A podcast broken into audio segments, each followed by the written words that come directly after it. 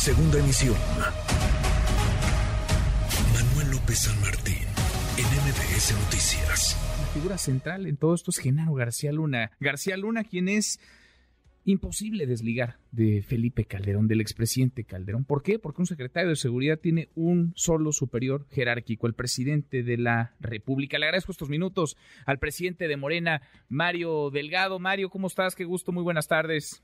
Hola Manuel, ¿cómo estás? Buenas tardes. Bien, muchas gracias. Eh, Mario, ahora antes de hablar de la reforma y de este plan B, y de lo que vendrá en el Estado de México y en Coahuila, porque hay un montón de temas que tocar contigo. Escuchábamos lo que planteabas eh, la misma tarde, noche en que fue encontrado culpable Genaro García Luna de los cinco cargos que lo tenían sentado en el banquillo de los acusados. Tú decías, vamos a promover, vamos a proponer que se le retire el registro al PAN, al Partido Acción Nacional. ¿Por qué? ¿Por qué, Mario?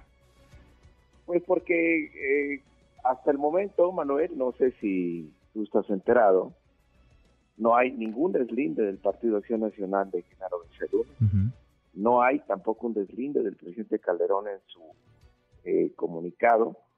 Y pues eran figuras eh, centrales de este partido.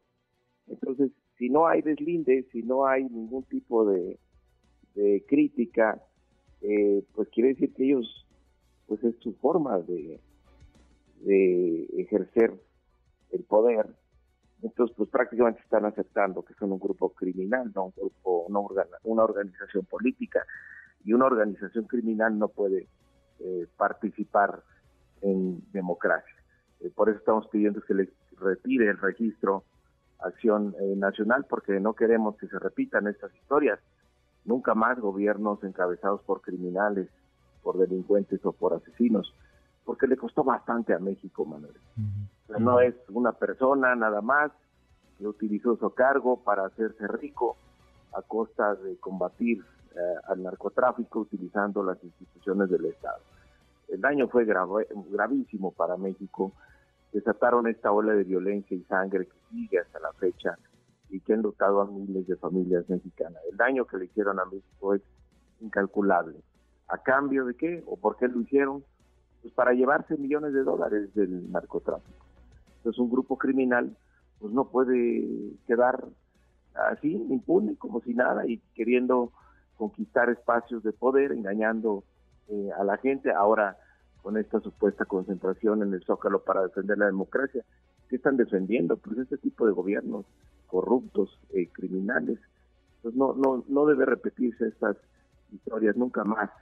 Eh, para México. Más que más que partido político, decías, es una organización, es una organización eh, criminal, eh, encabezada por criminales. No hay ningún panista que sea deslindado, Manuel. Llevamos ya tres días y pues nadie. bueno, al contrario, lo que hemos visto en la carta de Felipe Calderón esa noche, después de siete horas del, lo, defiende lo que hizo. Sí. No hay una crítica a García Luna, este, nada lo cual es sospechosísimo. Creo que es una carta, carta que lo autoincrimina.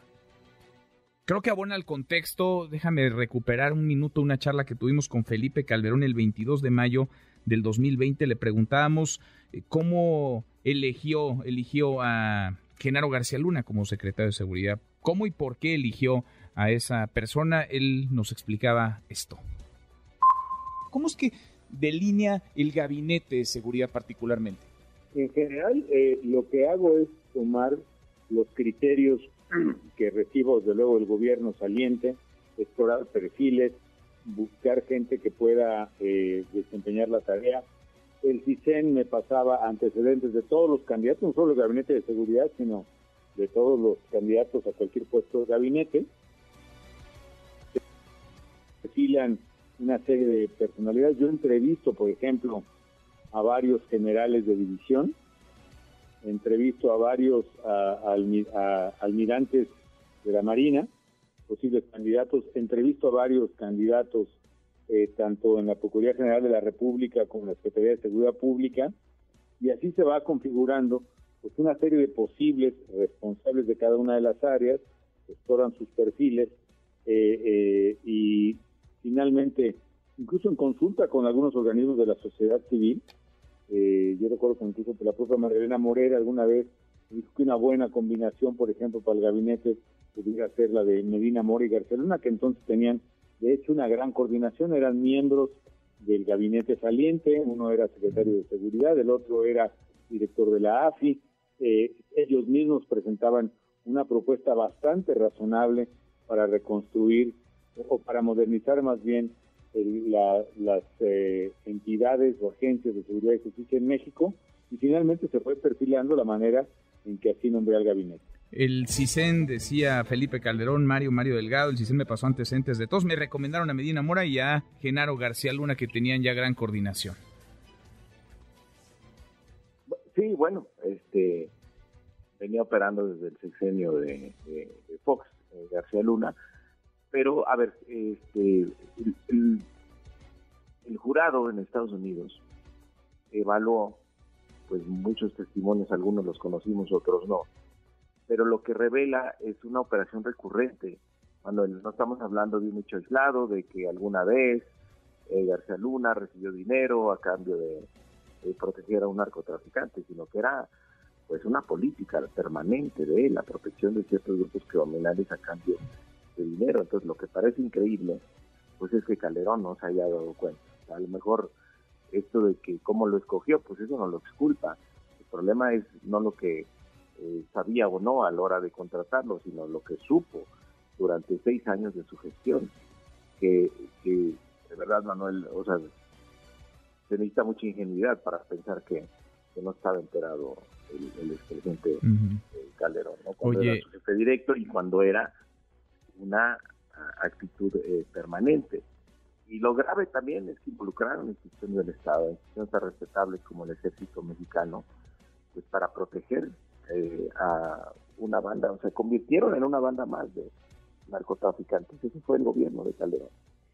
Pues parece que ya te escucharon, Mario, te estaban escuchando porque va saliendo justo ahora, después de tres días, va saliendo eh, un posicionamiento. A ver, están firmando en conjunto la dirigencia del PAN, los coordinadores parlamentarios, el presidente de la mesa directiva en San Lázaro, el diputado panista Santiago Krill. Dicen que García Luna sí fue un funcionario de gobierno de primer nivel y que si se corrompió debe pagar por sus actos. Dice el PAN que García Luna no es militante de este, de este partido, pues ya hay un, un primer pronunciamiento, un primer posicionamiento sobre Genaro García Luna. Tardío, tardío, pero bueno, yo creo que para, su marcha, yo creo lo están haciendo. Oye, a ver, sobre el tema de la reforma electoral, este plan B del presidente López Obrador, que se vota ayer en el Senado, cruza ya esa y Perdón ahí, Manuel, si, si, no hay una exigencia tampoco de acción nacional sobre Calderón, pues siguen siendo cómplices. Es decir, esto no se agota con Genaro García Luna. Pues por supuesto que no. Si fueran una institución de verdad que quisieran este, que hubiera justicia o que no se repitieran estos capítulos en la historia del país, pues eh, se irían a, fondo, pero pues no, parece que no. Por eso pido que no tengan ya más aquí. Si quieren ser una organización criminal, pues que lo hagan abiertamente y que no se disfracen de partido político. Tendrían que pedir y tendrían que, junto con otros eh, perseguir el que se investigue, el que se indague a Calderón y a Vicente Fox también. Pues Vicente Fox es el que ahí se empieza a formar García Luna, ¿no? y, y, otras cosas, otros, eh, acuérdate, ¿a quién se le escapó a el Chapo Guzmán? Sí, escapó en el sexenio de, Fox. El inicio del sexenio de Fox, que nunca lo atrapan en el sexenio de Fox, nunca lo atrapan en el sexenio de Calderón pues ahora sabemos por qué no. Pues sí, pues sí, hay muchas, muchas dudas, muchas sospechas y todavía una alternativa quizá para Genaro García Luna para buscar una reducción en su sentencia hasta que se va a dictar en 27 de junio a las 11 de la mañana, si decide o no hablar en contra de sus ex jefes, porque como secretario de Seguridad únicamente hay un superior jerárquico que es el presidente de la República. El presidente entonces era Felipe, Felipe Calderón. Ahora viene la marcha, la marcha del 26 de febrero. Mario, estoy platicando con Mario Delgado, presidente de Morena, y en el marco de esto, ayer se vota el plan B y se aprueba el plan B de reforma electoral en el, en el Senado. Esto le da elementos, le da herramientas a la oposición, le da herramientas y elementos al presidente, al consejero presidente Line Lorenzo Córdoba, que advierte un riesgo con esta reforma. ¿Cómo estás viendo el, el ambiente y el contexto para esta movilización, la del domingo? No, yo creo que van a aprovechar los conservadores para darle ya una, un giro a su concentración y pues en lugar de ya referirse al INE, pues yo les he sugerido que su lema ahora de la marcha sea Felipe no se toca. Porque pues con eso ya eh, encarnan lo que están protegiendo, el régimen de corrupción, el régimen de privilegios, el narcoestado, este, que es en realidad lo que no se nos olvide que uno de los mayores delincuentes electorales en la historia de este país es Felipe Calderón. Todo esto inició por robarse la elección del 2006, Manuel, y por tratar de buscar una legitimidad que no obtuvo en las urnas, se pone la chaqueta militar, declara la supuesta guerra contra eh, el narcotráfico, pero en realidad se convirtió en una banda ellos mismos de narcotraficantes. Entonces, eso es lo que definen, esos son los, ese es el régimen de privilegios, eso es lo que no quieren que se toque quienes acudirán el domingo al, Zócalo. Más que una marcha, entonces, dices, en defensa del INE es una marcha Ajá, que este, defiende a pues Felipe. Ya sería Felipe no se toca, ¿no? Aunque Calderón difícilmente vendrá a la, a la marcha, está en España. Pues es convocante, es un gran convocante. Ojalá no los deje plantados. Es uno de los líderes de, de este movimiento, ¿no? Ahí leímos su artículo el domingo donde convoca a todas las fuerzas conservadoras a unirse. Él sería el gran factor de unión. ¿no?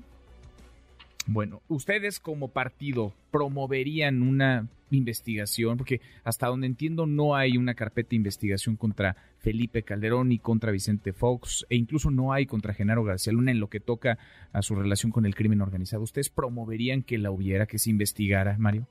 Pues yo hice un exhorto y revisé el antecedentes de la fiscalía. Hay dos averiguaciones en contra de García Luna, una por el rápido y furioso, otra por el tema de las cárceles rentadas, pero no hay nada que eh, por lo que fue juzgado en Estados Unidos. Entonces lo que a mí parece increíble es que se le juzgue en Estados Unidos por delitos que cometió en México y aquí permanezca impune. Creo que creo que debe haber más acciones por parte eh, de la fiscalía pues ojalá, ojalá. Ya reapareció, por cierto, hoy, después de varios meses de no verlo en público, reapareció el fiscal Gertz Manero. Queda también esa pelota en su cancha. Y ahora que decías, se fuga eh, el Chapo Guzmán en tiempos de Fox, cuando García Luna era titular del AFI. Bueno, el entonces secretario de Seguridad era precisamente Alejandro Gertz Manero. Vamos a ver si camina la justicia acá y vamos a ver hasta dónde toca y a quienes, si es a García Luna y también algún expresidente o algunos expresidentes. Eh, Mario, por último, eh, pues ya cada vez más cerca los procesos electorales en el Estado de México y en, y en Coahuila estamos en una etapa ahí medio extraña de intercampaña, ni precampaña, ni campaña.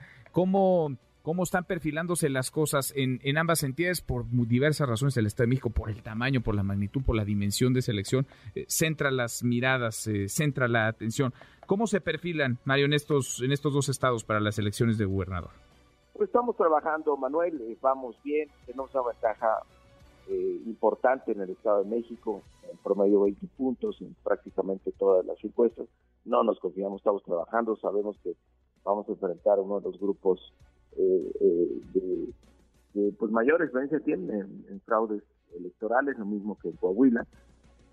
estamos trabajando, organizando a la gente, es la fuerza de Morena, el pueblo eh, organizado. Ahora, eh, yo denuncié, Manuel, estamos en época de intercampaña, no puedes ni hacer ningún acto proselitista. Y el domingo tuvimos un acto masivo del partido de García Luna para que refrendar como candidata a Alejandra eh, del Moral, un evento muy creativo, por cierto, que lo llenaron con, con Photoshop, parecía la concentración más grande en el mundo de gemelos, porque pues, este, repitieron ahí a los mismos O sea, las, las imágenes no correspondían con la, con la realidad. ¿No viste la foto? Vete ahí en Twitter que, pusimos la foto, pusimos en círculo los los patrones de gente que se repetían. Muy creativos para ver, hacer ver un evento muy grande. pero es ilegal ese evento, totalmente. Se supone que en intercampaña no puedes hacer nada y siguen haciendo eventos públicos con la complicidad de las autoridades electorales, estas que el domingo quieren defender como impolutas. ¿no? Ahí están, una vez más, actuando de manera eh, facciosa, eh, apoyando a los, a, los, a los partidos que pusieron a estos consejeros, ¿no? al PRI y al PAN. Bueno, pues veremos, por lo pronto están en la etapa de preparación, aunque quienes ya están más acelerados siguen muy activos en el proselitismo en esta etapa de pre-campaña. Mario, como siempre, qué gusto escucharte. Gracias por estos minutos. Igualmente, Manuel, que estés muy bien. Gracias. Redes sociales para que siga en contacto: Twitter, Facebook y TikTok. M. López San Martín.